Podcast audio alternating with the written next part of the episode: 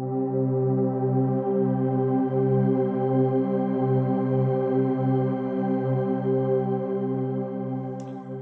a todos amigos, sean bienvenidos a mi podcast. Mi nombre es Dixon Gabriel y estoy muy emocionado de que puedas estar escuchando este episodio. Quiero tomarme un momento para poder agradecer a todas aquellas personas que semana tras semana escuchan este contenido. De verdad que sin ustedes este podcast no sería posible. Espero que sea de mucha bendición para cada uno de ustedes y que semana a semana puedan detenerse a escuchar la voz de Dios, a escuchar lo que Dios está diciendo.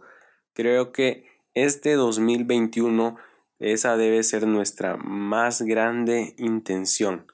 Ser intencionales al momento de escuchar la voz de Dios. Tener esos tiempos en los que podamos tener comunión con Él y poder escuchar lo que Él está diciendo, aún en medio del silencio. Muy bien, ¿qué les parece si entramos ya en el, en el tema que, que nos ocupa hoy?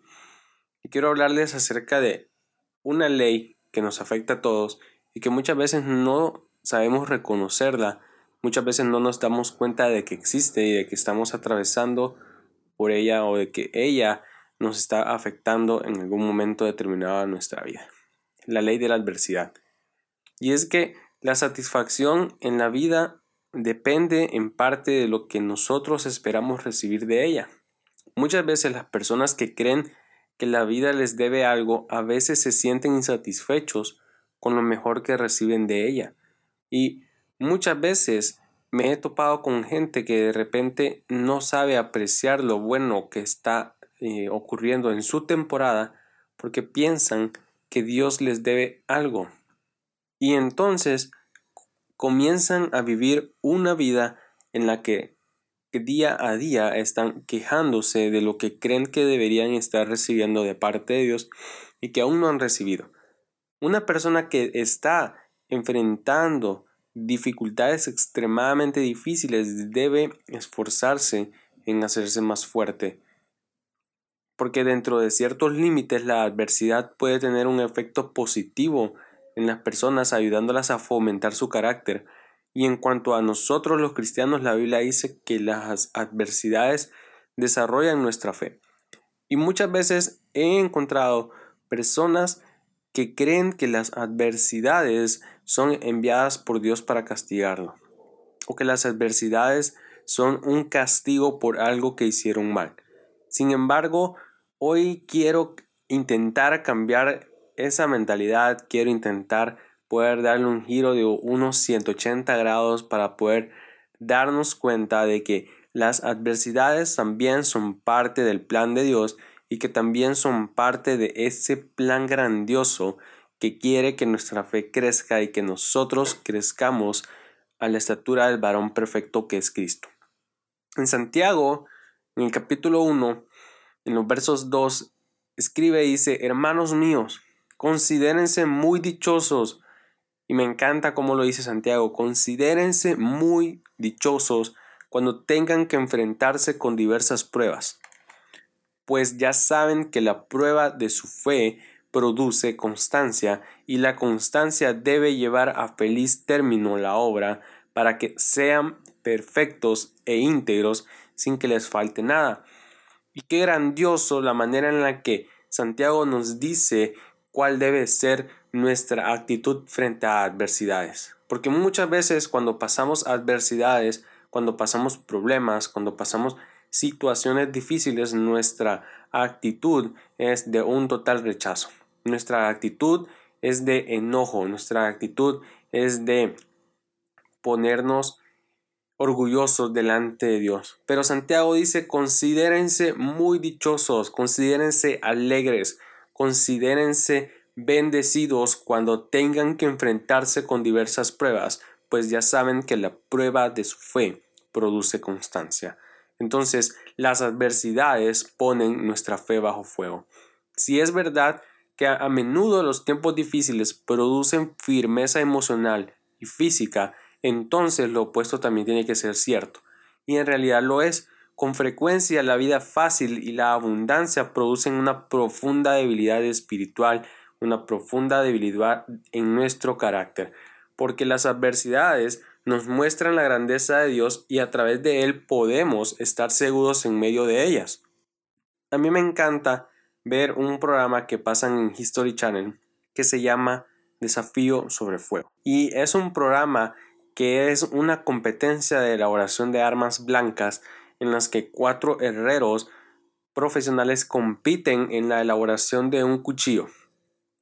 Y me encanta ver cómo esos hombres y a veces mujeres transforman un trozo de hierro tosco y sucio en una arma, en, en un cuchillo precioso.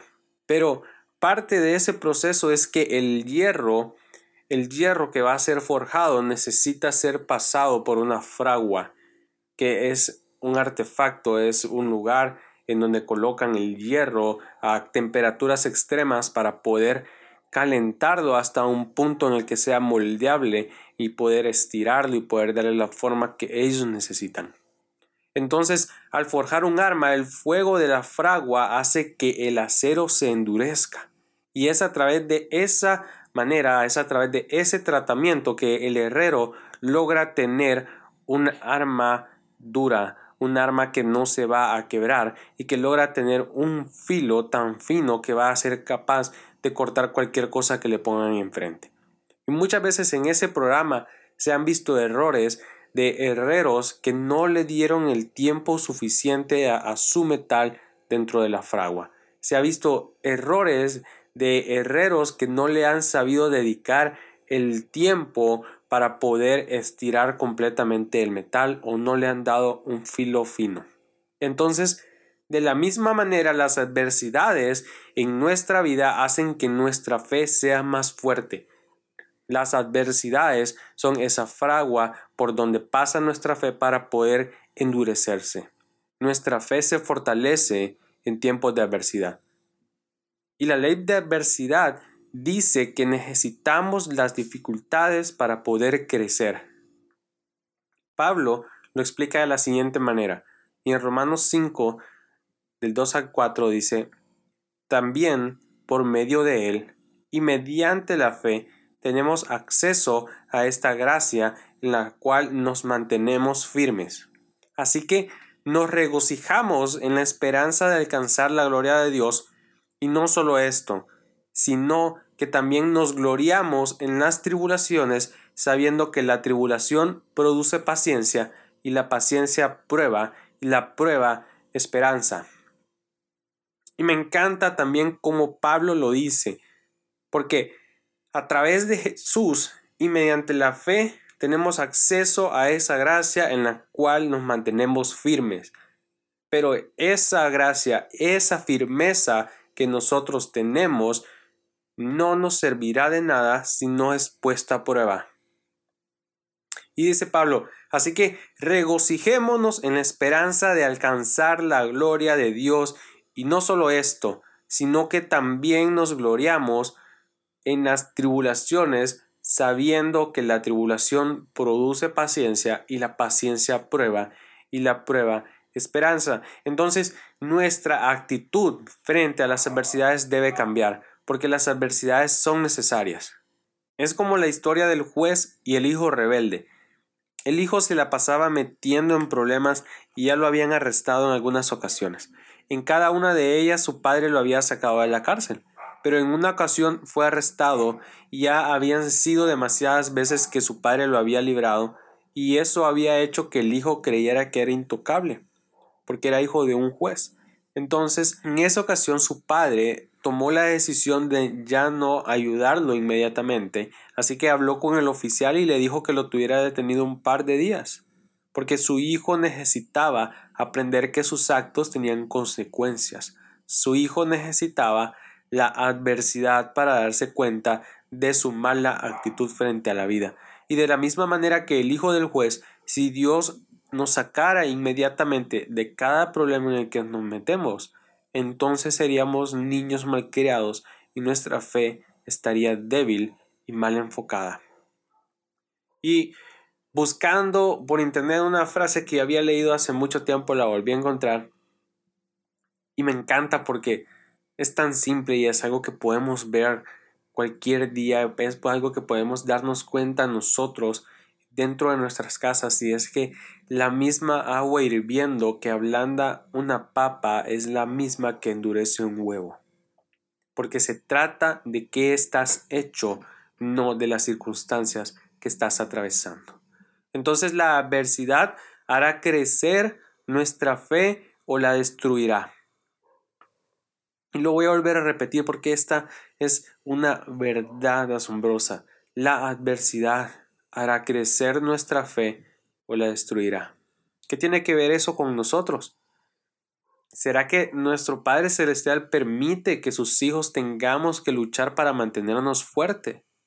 ¿Será que Dios permite las adversidades, los problemas, las pruebas, las dificultades, para que nosotros que somos sus hijos podamos tener una fe firme, para que podamos creer plenamente en Él y confiar cada día en Él y entender que nuestra dependencia debe ser completamente solo de Él. Yo creo entrañablemente que así es. Jesús le dijo a sus discípulos que el enemigo los había pedido para zarandearlos, para molestarlos. Y me encanta porque en Lucas 22 Jesús le dice, Simón, Simón, mira que Satanás ha pedido zarandearlos a ustedes como si fueran trigo. Y me encanta este pasaje porque me imagino que cuando Jesús le dice eso a Pedro, Pedro en su mente ha de haber dicho, Jesús es el Hijo de Dios, Jesús es mi Maestro, y Jesús nos cuida como un pastor cuida sus ovejas y por esa razón Jesús no va a dejar que el enemigo nos trate como si fuéramos cualquier cosa. Es por eso que Jesús no va a permitir que el enemigo nos toque. Y me encanta porque muchas veces nosotros pensamos eso también, porque Dios es nuestro papá, porque somos cristianos, porque somos hijos de Dios, entonces no van a venir tiempos difíciles, entonces todo va a ir bien, entonces todo va a ser color de rosas como soy cristiano, entonces todo me va a tener que salir bien. Pero la respuesta de Jesús es increíble y creo que de repente Pedro en ese momento se ha de ido para atrás como Condorito, de repente en ese momento se, se asustó o, o tuvo miedo, porque Jesús le dice, pero yo he orado por ti para que no te falle tu fe pero yo he orado por ti, para que no te falle tu fe. Porque Dios está más interesado en que nuestra fe crezca que en nuestros problemas se resuelvan. Porque si nuestros problemas se resolvieran con un chasquido de dedos, entonces nuestra fe no crecería. Y Jesús le dice, y tú, cuando te hayas vuelto a mí, fortalece a tus hermanos, porque las adversidades están acá para fortalecer nuestra fe y para que nosotros a través de eso podamos fortalecer a otros. Ahora veamos a los discípulos de Jesús en otra ocasión. Quiero llevarte hasta el libro de Marcos en la vez en la que estaban en el mar. Y Marcos increíblemente registró esto de esta manera. Y dice en Marcos capítulo 6, verso 45. Enseguida Jesús hizo que sus discípulos subieran a la barca y se adelantaran al otro lado, a Bethsaida, mientras él despedía a la multitud. Cuando se despidió, fue a la montaña para orar. Al anochecer la barca se hallaba en medio del lago y Jesús estaba en tierra solo. En la madrugada vio que los discípulos hacían grandes esfuerzos para remar, pues tenían el viento en contra se acercó a ellos caminando sobre el lago e iba a pasarlos de largo. Los discípulos al verlo caminar sobre el agua creyeron que era un fantasma y se pusieron a gritar, llenos de miedo por lo que veían, pero él habló enseguida con ellos y les dijo Cálmense, soy yo, no tengan miedo. Ahora, según Marcos, Jesús les había dado instrucciones de que entraran a la barca para que fueran a la ciudad de Bethsaida antes que él. Entonces Jesús les dice, vayan, adelántense ustedes, comiencen a remar y yo me voy a quedar a despedir la gente. Entonces los discípulos entraron en las barcas, se, se, se y fueron mar adentro y Jesús se quedó en tierra firme. Entonces se fue a un monte cercano a orar. Marcos dice que Jesús estaba solo al anochecer. Al parecer, Jesús podía ver todo el lago desde donde estaba sentado y vio que los discípulos hacían grandes esfuerzos para remar, pues tenían el viento en contra. Y Marco dice que en la madrugada se acercó a ellos caminando sobre el lago. Pero lo sorprendente es que desde el anochecer que Jesús vio hasta la madrugada son aproximadamente siete horas. Eso significa que durante siete horas Jesús estuvo observando a los discípulos luchando con un fuerte viento contrario antes de ir a ayudarlos. Y a pesar de que no les ayudó inmediatamente, Él los estuvo viendo y tuvo cuidado de ellos toda la noche. Ahora, de repente, al leer esto no vamos a comprender inmediatamente la fuerza de la adversidad con la que se estaban enfrentando los discípulos en este momento. En la palabra de Dios hemos aprendido de que los discípulos casi en su mayoría eran pescadores profesionales. Eso significa que estaban acostumbrados a estar en medio del mar embravecido. Eso significa que estaban acostumbrados a tormentas, significa que estaban acostumbrados a, pasar por momentos como este. Sin embargo, la Biblia enseña que estaban esforzándose demasiado, hacían grandes esfuerzos para remar porque tenían el viento en contra. Y es evidente que era algo que nunca ellos antes habían vivido. Así que Jesús les permitió experimentar la necesidad que tenían antes de ir a rescatarles. Porque si nosotros no pasamos situaciones en las que necesitemos a Jesús, entonces muy difícilmente vamos a reconocer que lo necesitamos a Él. Porque a veces también Jesús nos deja a ti y a mí que luchemos remando con algunas situaciones, con algunos hábitos ocultos, con algunas relaciones, hasta darnos cuenta de la necesidad que tenemos de Él. Al hacer esto, le da a nuestra fe una oportunidad de crecer y una oportunidad de madurar. Y me encanta la película El Todopoderoso 2. Y no sé si la has visto, si la has visto te la recomiendo. Personalmente no es una película de fe, pero es una película que te hace ver tu fe desde una perspectiva diferente. Y me encanta la escena en la que la esposa del del congresista se ha enojado tanto con él porque en esa película el congresista está siguiendo lo que Dios le ha dicho. Y la esposa está en una cafetería y está comiendo y, está enojada por lo que su esposo está haciendo. Porque su esposo está poniendo en riesgo un montón de cosas de su vida. Y de repente en esa cafetería vemos que aparece Morgan Freeman actuando como si fuera Dios y empieza a platicar con ella. Y en, una, en, una, en uno de los momentos en los que están hablando, Morgan Freeman le dice, ¿qué crees? Le dice que Dios hará si tú le pides que una a tu familia. ¿Crees que va a unir a tu familia o crees que le va a dar la oportunidad de estar unidos? Y me encanta esa analogía, porque muchas veces nosotros le pedimos a Dios que haga crecer nuestra fe. Y la pregunta es, ¿crees que Dios hará crecer tu fe con un chasquido de dedos? ¿O crees que Dios te dará la oportunidad de que tu fe crezca? Creo que, creo que Dios día con día nos da la oportunidad para que nuestra fe y nuestra relación con Él vaya creciendo y vaya madurando. Pero podemos estar seguros de una cosa, Él siempre nos está viendo. Y esa es la ley de la adversidad todos somos afectados por ella de una u otra manera. Necesitamos la adversidad para que nuestra fe pueda crecer. Para que nuestra relación con Dios crezca, es, es necesario pasar por el horno de fuego. es necesario pasar por la adversidad. Pero ánimo, el poder de Dios se muestra en nuestra debilidad. Pablo, hablando de su aguijón, dijo en 2 Corintios 12:8, Tres veces le rogué al Señor que me la quitara, pero él me dijo, Te basta con mi gracia, pues mi poder se perfecciona en la debilidad.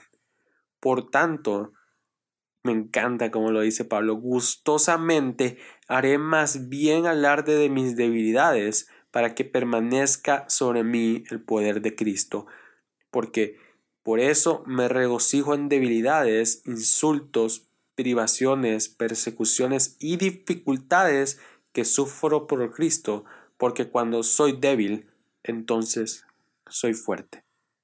Y quiero que termines este mensaje, que termines este episodio de podcast con una palabra. Y es gratitud. Que puedas estar agradecido con Dios aún en medio de las adversidades. Que nuestra actitud pueda ser una actitud diferente en medio de cada problema porque cada problema es una oportunidad disfrazada de ver a Dios moverse en nuestra vida. Así que existe una ley que dice que la adversidad es necesaria y también nos asegura que llegará, porque va a llegar. Las adversidades van a llegar a tu vida. Vas a encontrarte con problemas, vas a toparte con dificultades, vas a tener días malos, pero todo eso hará crecer tu fe. Todo eso hará crecer tu relación con Dios. Así que la ley de la adversidad dice que necesitamos los problemas para poder crecer. Pero la verdad de Dios dice que todo lo podemos en Cristo que nos fortalece. Así que no importan los vientos que vengan, no importan los gigantes que se te pongan enfrente, no importan las dificultades. Tú sigue creyendo en Dios, sigue confiando en Él y ten por seguro que Él estará ahí viéndote crecer y viéndote madurar. Y cuando ya no puedas más, cuando ya tus fuerzas no den, cuando ya no puedas seguir remando, recuerda que todo lo podemos en Cristo, quien nos fortalece, quien nos ayuda y quien está con nosotros cada día hasta el fin del mundo.